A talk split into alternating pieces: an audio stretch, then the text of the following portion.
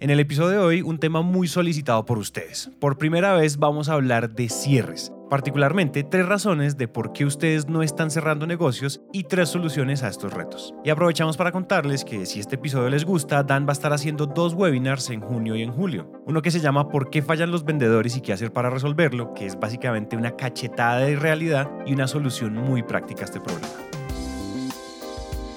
Y el segundo es 5 claves para desarrollar un equipo de supervendedores. Esto se enfoca en dueños y gerentes de empresas. Yo les puedo decir que estos dos webinars son absolutamente de locos, así que se pueden registrar de una vez en www.sandlerdanmacias.com slash recursos. De nuevo, www.sandlerdanmacias.com slash recursos.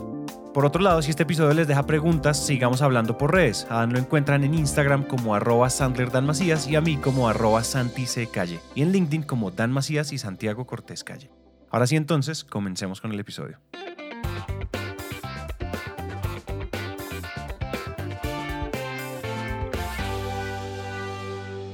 Hola a todos y bienvenidos a Máquina de Ventas, episodio número 30. ¿No vamos a celebrar el 30 o qué, Dan? ¿Qué vamos a hacer? No, güey. No, no, no, no. No lo puedo creer. O sea, eso es ya arriba de mi edad, güey. Es impresionante, güey. Arriba de la mía también, aunque no lo crean por mi bigotín. Sí. Bueno, no, aquí para que quede claro, la realidad es que sí tengo un poco más de 30, pero Santi sí tiene menos, que eso sí está de que, ¿what? Sí, eso está impresionante. Eso está casi esotérico, cabalístico. Yo tengo, yo tengo a mi, a mi abogado laboralista preparado para cualquier amenaza tuya de explotación infantil. Ya, ya tengo todo el plan, así que ni lo intentes. Sí, que preparados ten- vamos a empapelar a Santiago por si se alborota, que es que eso de cada 15 días hacer un episodio es demasiada explotación. Pobre Santi. Bueno, y, y, igual, nosotros siempre decimos que tenemos temas especiales, pero este igual también es tema súper especial y además me parece que es súper relevante. ¿Cuál es, nos quieres explicar tú cuál es el tema de hoy? Sin duda.com. Fíjate que la audiencia debería de mentarnos la más, pero pues gracias a Dios nos quieren y nosotros también los queremos mucho. Pero por primera vez en máquina de ventas, o como le dice Santi ahora que aprendimos portugués, Machine du Ventiñas, que no tiene absolutamente nada de portugués. eh, por primera vez vamos a hablar de cierre, güey. Por primera vez vamos a hablar oficialmente de cierre.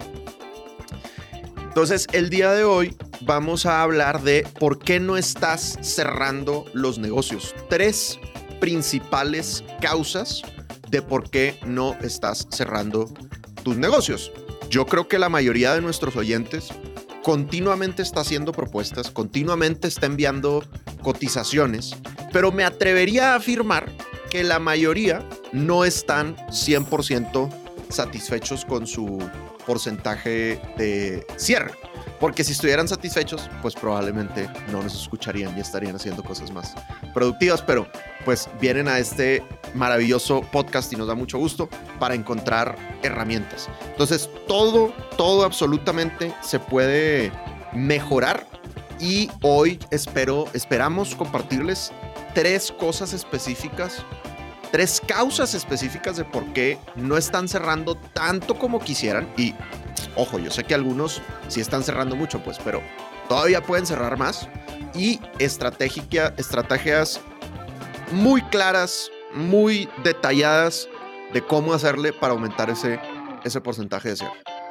Sí, yo, yo estoy de acuerdo. Incluso a mí me cae como anillo al dedo el tema porque estoy, yo no sé si yo les había contado, pero estoy, yo estoy reanudando de nuevo eh, ser, ser como comercial activo porque tuve un momento de pausa por lo que estábamos un poquito desbordados, pero a medida que Naranja Media va adquiriendo cada vez más capacidad de producción, pues esa igual capacidad de producción hay que mantenerla.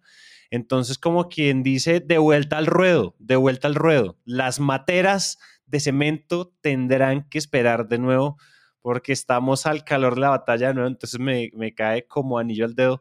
Dan, ¿cuál sería, o como por dónde empezamos, por dónde nos comemos este pastel? Sí, eh, empecemos por la, por la número uno.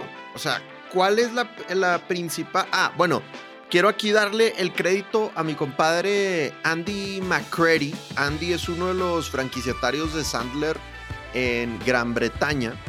Y él, nosotros tenemos todos los marzos la Client Summit, que es en Orlando. Este año, por supuesto, la hicimos virtual, pero el próximo año sí la vamos a hacer de verdad. Entonces están todos invitadísimos. Nos vemos en Orlando el próximo marzo. Y en marzo siempre hay conferencias espectaculares y maravillosas.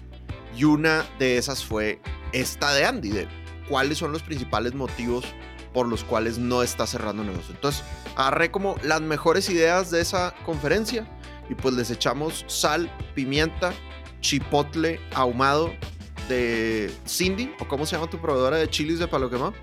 Exacto. Y entonces ya lo platanizamos. Entonces, primera causa por la cual no estás cerrando y es cuando tus clientes o prospectos te dicen no estamos tan seguros de que lo necesitamos o sí lo necesitamos, pero no lo necesitamos ahorita. Y eso le pasa particularmente a los vendedores que los miden por mes o que los miden por Q, ¿no? Entonces, que tienen una presión particular de cerrar en el día 30 o el día 31 y entonces el cliente les dice que todo pinta bien y entonces lo tienen en el forecast, se lo prometen a su gerente y unos cuantos días antes pues te dicen, oye, ¿sabes qué? Sí lo queremos, pero pues no, no lo queremos ahorita. Entonces, aquí hay un tema esencial que hay que retomar, que es el famoso dolor, uno de los siete pasos del submarino Sandler. Entonces, para hacer una breve, un breve recuento de qué es el dolor, por si alguien se lo ha perdido en los otros episodios, el dolor no es la necesidad. Yo creo que ahí suele la gente equivocarse porque ven necesidad y dicen, de aquí soy, papá. Aquí hay, aquí hay oportunidad, ¿no? Entonces yo tengo muchos clientes, por ejemplo, que venden pensiones. Entonces, pues todo el mundo necesita pensión. Pero eso no significa que una persona esté en este momento dispuesta a inscribirse, porque ni siquiera implica comprar la verdad, sino inscribirse, o tampoco significa que esté dispuesto a cambiarse del proveedor actual. Entonces, ¿cuál es la gran diferencia entre dolor y necesidad? Muy sencillo. La necesidad, pues es que la gente tiene un problema o tiene un deseo, ¿no? Porque puede ser una necesidad negativa o puede ser una necesidad positiva. Pero el dolor es la emoción que esa necesidad provoca. La emoción que esa necesidad provoca. Es decir, oye, estoy frustrado porque mi proveedor de pensiones no me da la atención que requiero. Estoy angustiado porque estoy gastando mucha plata en marketing digital y no me está generando resultados. Estoy enojado porque cada vez que mi proveedor de materiales de la construcción me promete una fecha, nunca me cumple. Entonces, eso es el dolor. Es, va más allá de la necesidad. Y, una cosa bien importante que hay que tomar en cuenta es, el dolor le tiene que doler al tomador de decisión, no al de cuarto, quinto nivel que no es dueño de, de la plata, ¿no? Entonces, ¿qué le recomiendo yo a la gente para que verifiquen si tienen dolor o no tienen dolor? Pregúntense si a su cliente le pica la necesidad. ¿Le what? ¿Le pica la necesidad? Sí, así es. Pregúntale a tu cliente, ¿te pica o no te pica? No, no le preguntes. No le preguntes así. Pero, entonces, ¿qué significa FEDPICA? FEDPICA significa frustración, F de frustración, E de enojo, D de decepción, P de preocupación, I de incomodidad, C de cansancio, A de angustia. Entonces, si tu cliente no está o frustrado o enojado o decepcionado, o preocupado, o incómodo, o cansado, o angustiado con el problema, no le pica. No hay dolor, güey. No hay nada que hacer ahí, ¿va? ¿Qué regla Sandler? Si no hay dolor, no hay venta, papá. Exactamente. ¿Qué opinas, papá No, pues a ver, yo estoy. A mí me pasa algo bien interesante con esta, con esta primer consejo y es que nosotros. Hay muchos casos en los que yo vendo necesidad positiva, como placer, como las empresas tienen el quieren, tienen esas ganas, tienen el deseo de tener su propio podcast, ¿no? ¿Qué es lo que pasa? Cuando, o sea, cuando uno se pone a pensar, bueno, ¿qué pasa si ellos no hacen ese podcast? Pues probablemente business as usual. O sea, normal, todo normalito, no, no, pasa, no pasa nada. Entonces, a mí me ha tocado adaptar mucho la forma en que yo valido ese embudo de la necesidad positiva porque quieren placer en el presente, ¿no? Y habíamos hablado en, unas, en unos de los episodios hablamos de dolor en el presente, dolor en el futuro, placer en el presente, placer en el, en el futuro. Y en muchos casos a mí me sucede que yo me paro en una situación donde estamos hablando de placer en el presente, incluso placer en el futuro. Y de repente por allá hay un dolorcillo de, ah, es que igual siempre, eh, o sea, el presidente nos dice, ¿por qué nosotros siempre hacemos lo mismo?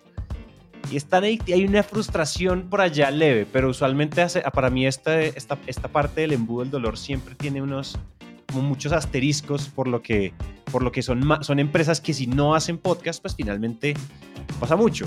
No sé, simplemente, o sea, como por compararlo, no sé, Sandler. Entonces tú llegas a una reunión y claramente, o sea, si mis vendedores no venden, pues estamos en problemas, porque es que esa es la gasolina de la empresa, eh, se mueres. Entonces hay unas, hay unas salvedades que yo todavía estoy aprendiendo a manejar que no son tan sencillas porque cambia mucho caso a caso usualmente, porque hay gente que sí llega y llegan, pero mejor dicho, urgidos. Es que necesitamos un podcast porque usualmente, no sé, te voy a dar un ejemplo que me pasó hace poquito. Nos ganamos una licitación con el, con el, ¿qué? Con, con el consulado del Reino Unido y nos dijeron que tenemos que hacer podcast, necesitamos podcast ya mismo y yo vi que ustedes son los que hacen esto y entonces ya mismo, vámonos y están urgidos. La necesidad, el dolor que tienen es, estoy afanado, estoy preocupado porque necesito cumplir con esta licitación, pero no tengo, o sea, pero no tengo proveedor para eso. En ese tipo de casos sucede. Ahí sí le pica durísimo, le pica en todos lados.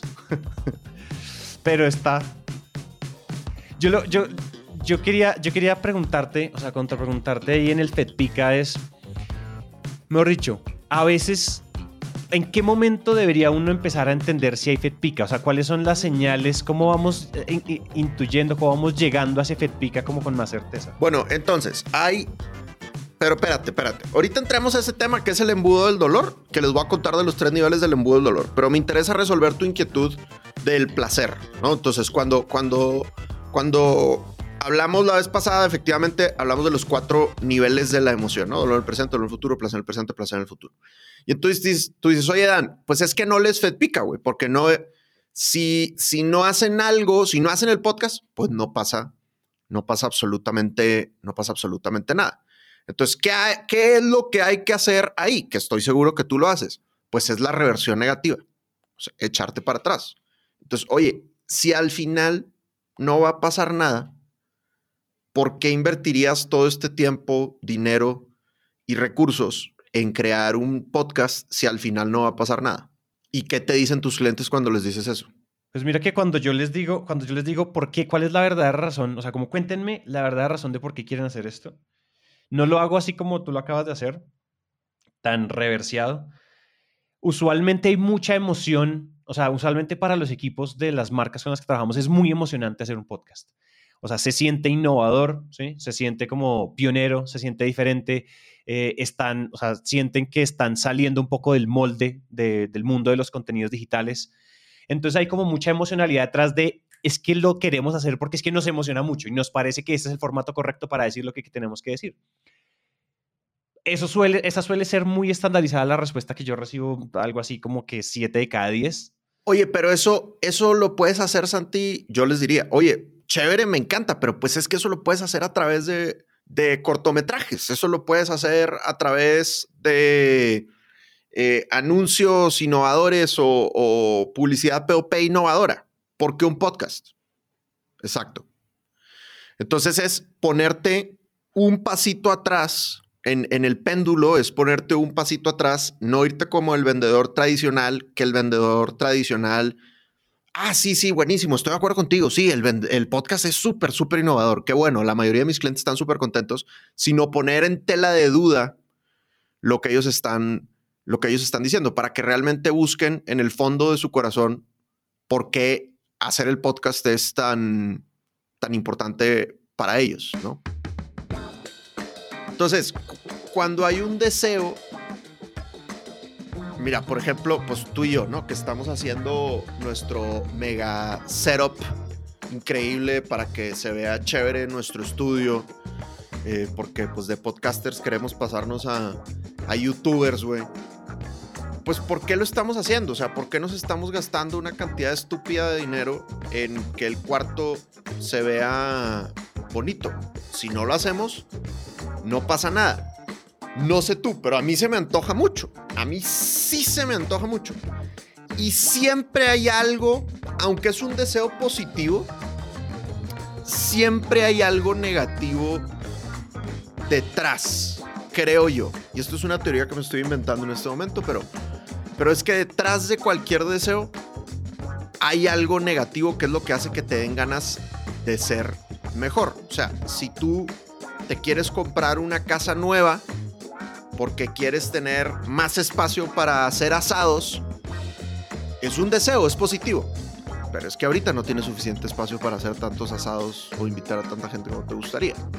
Siempre nos estamos alejando de una situación no ideal. Aquí ya le pediremos a algún psicólogo que nos, que nos ayude a definir el tema. Pero el punto es, independientemente de si el dolor es negativo, porque le pica, o positivo, porque se le antoja mucho, lo importante es que haya una emoción involucrada que haya una emoción involucrada, que no sea solo la necesidad. ¿Por qué? Porque la necesidad es lógica. Tiene que haber esas ganas, como, como le pasa a tus clientes, es que tenemos muchas ganas de hacerlo, es que creemos que es súper innovador. Y tú tienes que ver en su lenguaje corporal y en su tonalidad y en sus palabras que hay esa emoción. Entonces, si tú no ves esa emoción, si tú solo estás teniendo una conversación lógica con tu cliente, no estás llegando al, al dolor, ¿no? Entonces, bueno, eso, eso por un lado. Y ahora, respondiendo a tu otra pregunta, ¿cómo nos acercamos a revisar si le pica o no le pica? Pues con el embudo del dolor. Entonces, el embudo del dolor, Sandler, son muchas preguntas, pero les voy a resumir tres niveles del embudo del dolor. El primer nivel es entender los problemas de tu cliente. Cuando hablamos de los problemas, no estamos hablando de identificar las necesidades, sino aprender a diferenciar el síntoma de la enfermedad. Y de todas las preguntas que hay en la parte de arriba del embudo, mi favorita es, ¿por qué crees que esto está sucediendo? Es decir, no te quedes en entender qué está pasando, sino entiende por qué está pasando. No te, no te quedes en qué quieres, sino en por qué lo quieres, ¿no? Entonces, eso sería como primer nivel. Segundo nivel, medir el impacto en el negocio. Y aquí les tengo un, un regalo. Si ustedes van a www.sandlerdanmacías.com, diagonal recursos, pueden descargar una plantilla de 34 posibles impactos que sus clientes están teniendo por no tener su producto o servicio.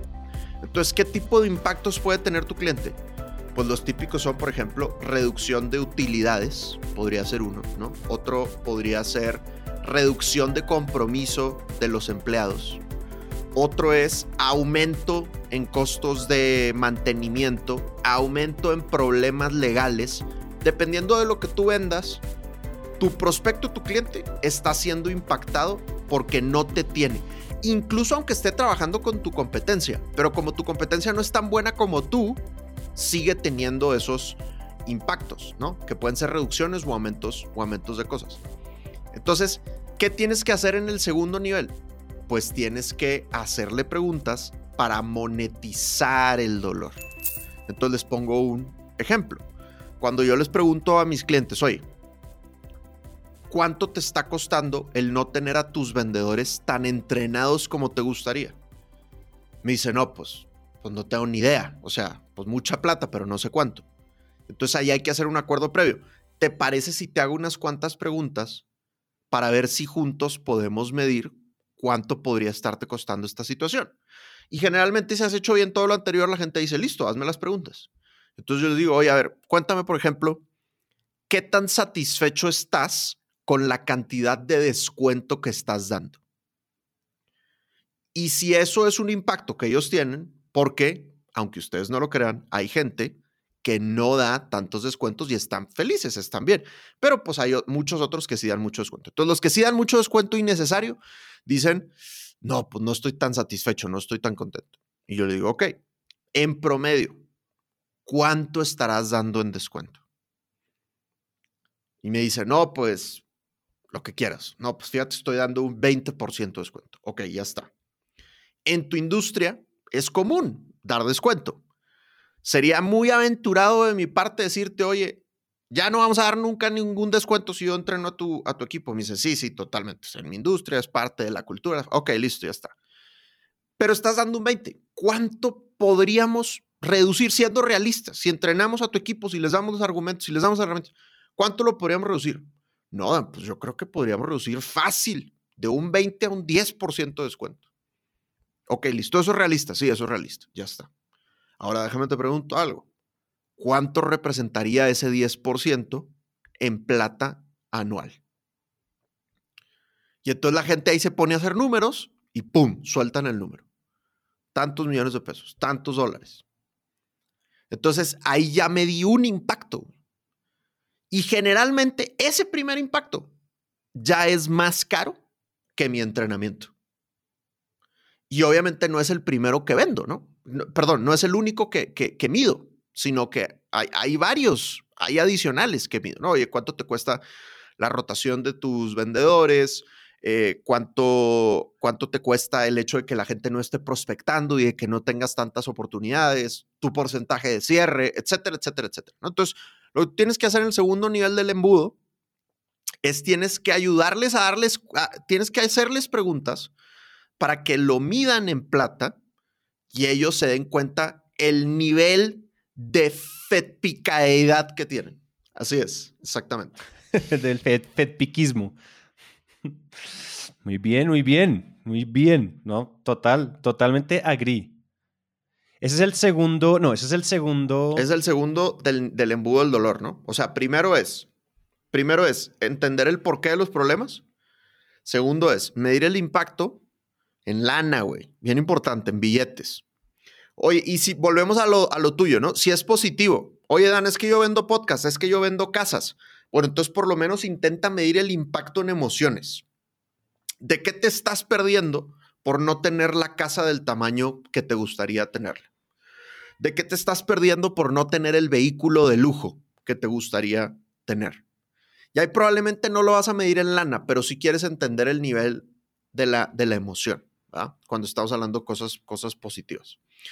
Y luego, el nivel número tres, que yo creo que es el más importante, pues es medir el nivel de compromiso. Y a mí me gusta utilizar mucho la pregunta que tú utilizaste hace rato. ¿Qué pasa si no hacemos nada? ¿Qué pasa si no hacemos nada? Esa, oye, ¿tú usas esa pregunta siempre? Constantemente, así es. Siempre, no sé, tal vez diría mentiras y diría que siempre, pero creer. Pero es una, es una herramienta que tienes ahí siempre. Lo que te puedo decir es, noto cuando no la uso que no me va tan bien. Porque generalmente viene una respuesta muy poderosa después de eso. Particularmente si me dicen, no, no pasa nada. Ahí sí tengo guardada la reversión negativa. Oye, pero si no pasa nada, entonces, ¿para qué invertir todo este tiempo, dinero, recursos en el tema? Si al final las cosas van a seguir igual. Péndulo, o sea, te echas un pasito para atrás. Exactamente. el péndulo es recontra, se la baña, se la baña. Sin duda.com.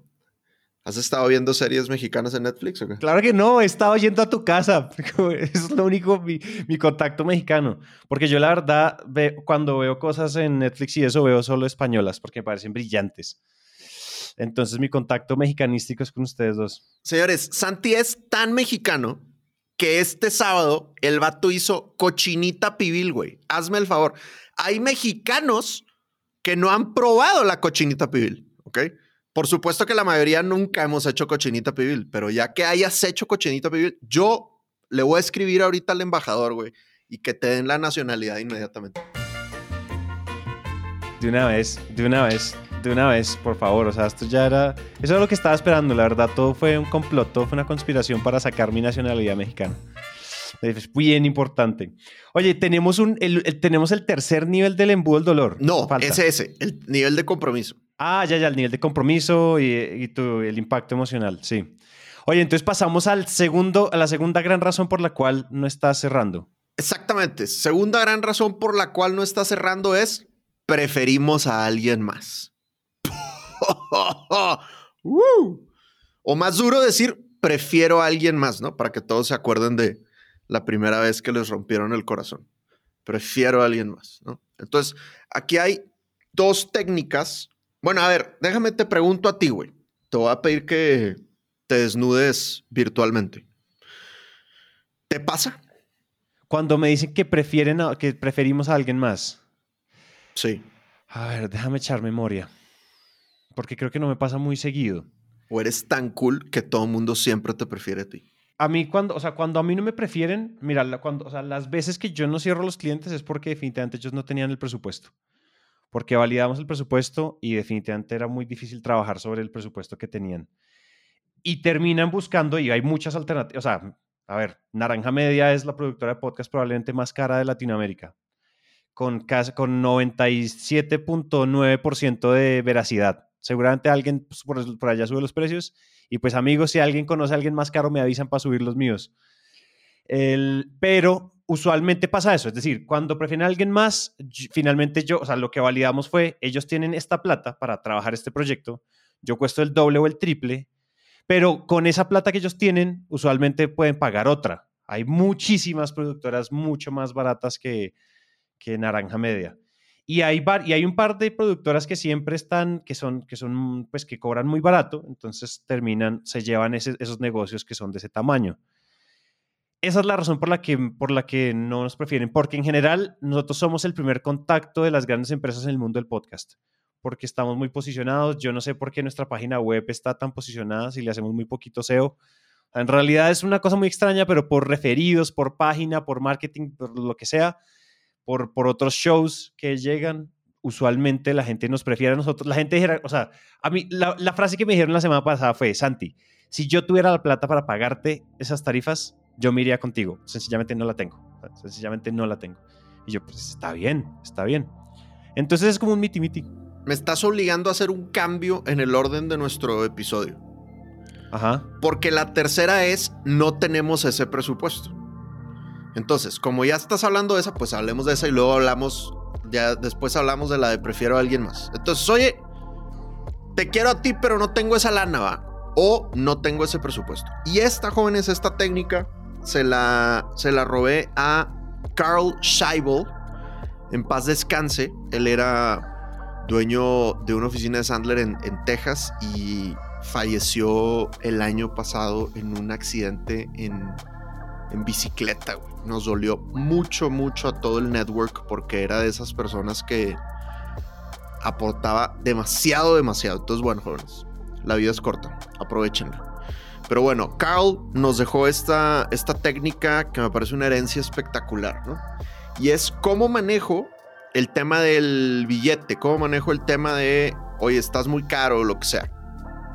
Desde que te piden la cotización o cuando empiezas a tener la conversación acerca del presupuesto. Oye, mándame la propuesta a la frega. Les dices, mira, claro, con, con muchísimo gusto, yo agradezco infinitamente la oportunidad, pero antes de pasarte la cotización, antes de, decirte mi propuesta, me das permiso a compartirte algo. Creas un poquito de suspenso, ¿no? Acuérdense del lenguaje corporal, ¿no?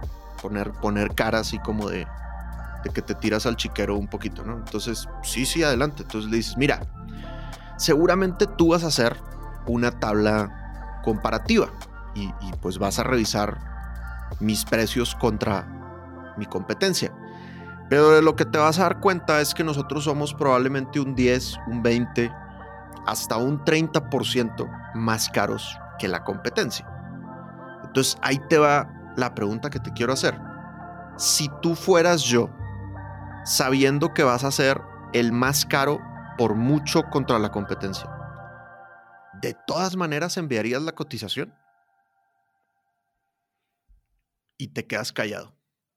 Entonces, de una manera muy anticipada, le estás diciendo, papi, soy más caro. O sea, ¿te interesa a pesar de que soy más caro? Y me gusta mucho la, la técnica Sandler de si tú fueras yo. Si tú fueras yo. Entonces ahí es, es, distinta la manera de hacer la pregunta. De cierta manera, psicológicamente los estás invitando a que, te, a que se pongan en tus, en tus zapatos.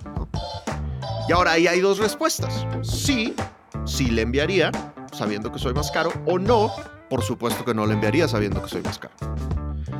Si te dice sí, sí le enviaría. Entonces le dices, oye, interesante, pero estoy un poco confundido. No es tan común. ¿Por qué estarías dispuesto a pagar ese sobreprecio? Y la respuesta van a ser los dolores. Y ahí lo metes al embudo del dolor, que es lo que acabamos de conversar. Oye, pues estoy dispuesto a pagar por el respaldo de tu marca, o estoy dispuesto a pagar porque me han hablado del extraordinario equipo de personas y el buen relacionamiento que ustedes tienen. No, pues estoy dispuesto a pagar porque es que ustedes dan una garantía que nadie más da. O sea, algo debe de haber por lo cual ellos estén dispuestos a pagar este precio. Ahora, existe el gran trauma latinoamericano de que la gente compra, eh, la gente decide por precio.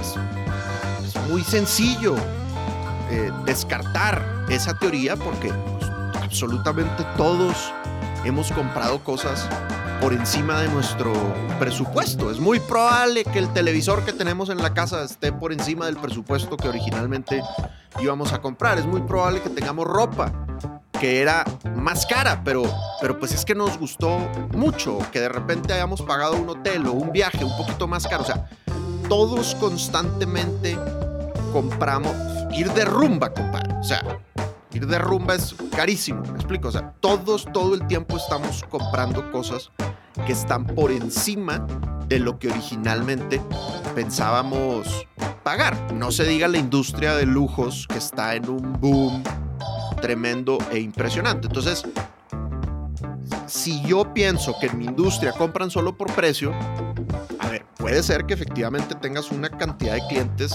paupérrimos y tacaños, que pues te sugiero que cambies.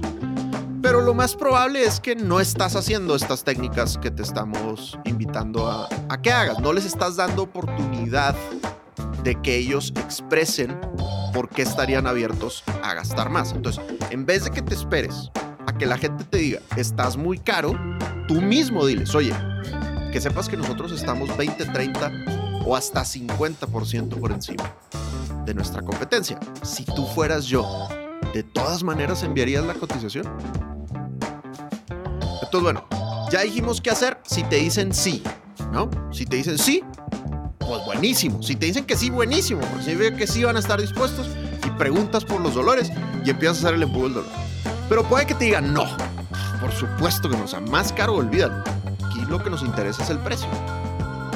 Y entonces ahí lo que dices, ok, listo, entiendo, no pasa nada, no te mando la cotización. De nuevo, gracias por la oportunidad, pero bueno, será en otra ocasión. Una última pregunta antes de que terminemos. Pregunta hipotética. ¿Me das chance de hacerte una pregunta hipotética? Te dicen, bueno, ok. Entonces tú le dices, mira, hipotéticamente hablando, o sea, supongamos, supongamos que por alguna extraña razón, si estuvieras dispuesto a pagar más. Alguna cosa extraña cambia en el mundo y de un día para otro dices, oye, no, ¿sabes qué? Sí estoy dispuesto a pagar más. Si eso sucediera, ¿qué tendría que pasar después en términos de resultados para que tú dijeras, oye, definitivamente valió la pena pagar más? Y entonces ahí, si eres religioso, pues es el momento en donde le rezas al Creador para que el prospecto te dé una respuesta que te ayude, ¿no? Porque puede ser, puede ser, no siempre va a funcionar, no puede, no siempre va a funcionar, pero pues a veces hay milagros, ¿verdad? Término científico de milagros, cosas que no tienen explicación. Y el prospecto te dice, pues mira, lo que tendría que pasar en términos de resultados es... Y ahí ya ves qué haces, ¿no? Tal vez podría decir, oye, ¿y estás seguro que mi competencia te va a dar eso? O eh, de ninguna manera estarías abierto a tener la conversación a ver si nosotros podemos demostrarte que vamos a tener ese retorno sobre la inversión. Alguna cosa así podría, podría suceder, ¿no? Entonces, así es como puedes manejar una de tantas técnicas de cómo puedes manejar la objeción de presupuesto. Mm. Está espectacular. Esa yo la voy a empezar a aplicar desde mañana. Desde mañana. Está genial, está genial. Es que ya me estoy imaginando, es más, me estoy imaginando como en reuniones donde sucedió como, es que necesitamos que no sé qué, es que necesitamos la cotización porque no sé qué. Y yo ya sé que después pasó lo que pasó, lo que te conté ahorita. Es como, ven, en serio, no me, no me hubiera desgastado yo y hubiera hecho ese, ese preembudito del dolor antes del embudo embudo para que igual se, o sea, para que igual terminamos justificando esa inversión. Entonces, me la voy a recontra mega robar ya mismo. Me encanta. Buenísimo. buenísima. Está buenísima. Bueno, le agradecemos a nuestro compadre Carl Scheibel que nos, que nos uh. regaló esta. En paz descanse. En paz descanse. Rip Carl Scheibel. Es, es correcto. Y, y, sabes que esta también la saqué de, la, de una conferencia en la Client Summit en Orlando, güey. es que esas conferencias, vatos. Están mamonas. Tienen jugo, tienen jugo. Bueno, para los que sepan, anuncio los patrocinadores. Si no me equivoco, todos los que tienen Sandler Online tienen acceso a estas conferencias, ¿sabes? Ah, ok, ok, eso te iba a preguntar. Todos los que tienen Sandler Online tienen acceso a estas conferencias. Eh, hay una sección, lo que pasa es que yo, como la tenemos en inglés, como que no la promociono mucho, malamente, pero hay una sección que se llama Cell, que es como Sales Education Library, según yo, una cosa así. Y entonces ahí en tu curso de Sandler Online te metes a Cell y están todas las conferencias de todas las Client Summits de la historia, güey. Está cool. Bueno, ahí te va la tercera. Ahora sí, volviendo al plan, al plan original, porque ya ves que cambiamos la, tercera por la segunda. Preferimos a otro. Prefiero, a otro. prefiero a otro. Entonces, prefiero a otro, pues significa que, por alguna razón, tu competencia hizo pues mejor chamba que tú, o pues tú no le caíste tan bien a la persona con la que estás cotizando, lo que sea. Hay dos preguntas que a mí me encanta hacer. Dos preguntas que a mí me encanta hacer para diferenciarme de la competencia, de nuevo en el embudo del dolor. De nuevo en el embudo del dolor. Entonces, antes de que me digan, prefiero a alguien más, porque pues cuando a mí me dicen, prefiero a alguien más, o cuando a mí me dicen no tengo el presupuesto, o cuando me dicen no lo necesitamos pero no lo necesitamos ahorita, ya es muy tarde. O sea, ya le embarraste, no hiciste esto que te estamos sugiriendo que hagas. Entonces lo que queremos es prevenir, ¿no? Entonces, antes de aquí de que me digan prefiero a alguien más, en el famoso embudo del dolor, jóvenes, otra de las preguntas que a mí me gusta hacer es, oye, cuéntame ¿Cómo te ha ido en la búsqueda? Me imagino que no soy el primer proveedor con el que hablas. Cuéntame qué estás buscando que no has encontrado. ¿Qué estás buscando que no has encontrado? Y muchas veces esa pregunta genera información deli, deli. Porque si el prospecto está en una situación de que le FED pica, ¡pum! Inmediatamente sale la emoción. Uy, Dan, ¿sabes qué? Lo que pasa es que, mira, fui con fulano, fui con Mengano, a veces te dicen los nombres, a veces no.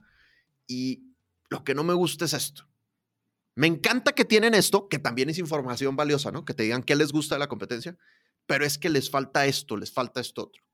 Entonces, esa pregunta para mí es clave. ¿Qué estás buscando que no has encontrado? Y hay otra segunda pregunta que, es, que implica una labor empresarial, no una labor comercial. Y es hacer, hay una técnica que utilizamos en Sandler que son preguntas de suposición, preguntas de suposición. Presumptive questions se llama en inglés, presumptive questions. Y entonces es preguntarle algo al prospecto suponiendo que lo ha hecho cuando en el fondo sabes que no lo ha hecho. Te pongo un ejemplo. Uno de nuestros grandes diferenciadores contra pues, muchos de nuestros competidores es que en Sandler nos gustan los programas a largo plazo, porque pues la ciencia dice que generar hábitos es, es lento. Ahorita la ciencia dice que uno se tarda 120 días en generar un hábito. Entonces, la mayoría de la gente que está buscando un curso de ventas muchas veces está buscando algo de corto plazo, porque no lo piensan de otra manera, no, no con malas intenciones, ¿no? Y entonces, pues nosotros inmediatamente nos posicionamos como los que hacemos cursos de largo plazo. O sea, si vas a trabajar con Sandler, es porque esto es de largo aliento, porque sabes que vas a desarrollar hábitos positivos de vendedor y pues no va a ser inmediato. Si quieres algo de 8 horas, algo de 2 horas, pues probablemente nosotros no somos la mejor opción para ti, ¿no? Entonces, ¿cuál es la pregunta de suposición que yo hago? Cuando estoy en el embudo del dolor, del dolor les pregunto, oye, cuando tú has tenido entrenamientos de ventas, otros entrenamientos de ventas, ¿cómo te ha ido con las sesiones de seguimiento? Y en la gran mayoría de los casos, nadie ha hecho sesiones de seguimiento. Ah, entonces, esa es una pregunta de suposición. Yo supongo en la pregunta, supongo que han hecho sesiones de seguimiento, aunque en el fondo, en realidad lo que estoy suponiendo es lo contrario pero lo pregunto como si pensara que lo están haciendo. Oye, ¿cómo te ha ido con las sesiones de seguimiento? Y entonces dicen, no, pues no hemos tenido. Y entonces yo, ah, ¿cómo que no han tenido? ¿Y, y cómo te sientes al respecto de eso? Y ¡pum! Porque obviamente la respuesta es, no, pues miserable, porque pues no, no hubo resultados de largo plazo. O sea, la gente se emocionó dos días y ahí murió el tema, o se emocionaron un mes y ahí y ahí murió el tema. Entonces, ¿cuál es la, técnica? ¿Cuál es? La técnica es, convierte tus diferenciadores en preguntas de suposición. Entonces, nosotros en Sandler tenemos ese diferenciador, gracias a Dios no es el único. Somos los que hacemos los programas de reforzamiento de largo plazo. ¿Qué otros diferenciadores tienes tú que puedes preguntar en el embudo del dolor para que la gente solita te diga como tal cosa. Ahora, bien importante hacerlo como pregunta de suposición. Porque, ¿qué haría el vendedor tradicional? Pues el vendedor tradicional diría, mira, nosotros somos los únicos que hacemos programas de reforzamiento y eso garantiza que tú generes hábitos de largo plazo, porque los hábitos se tardan por lo menos 120 días en desarrollarse y mi competencia solo te va a ofrecer programas de corto plazo. Entonces, por eso te conviene trabajar con nosotros. Eso es lo que haría el vendedor tradicional, ¿verdad?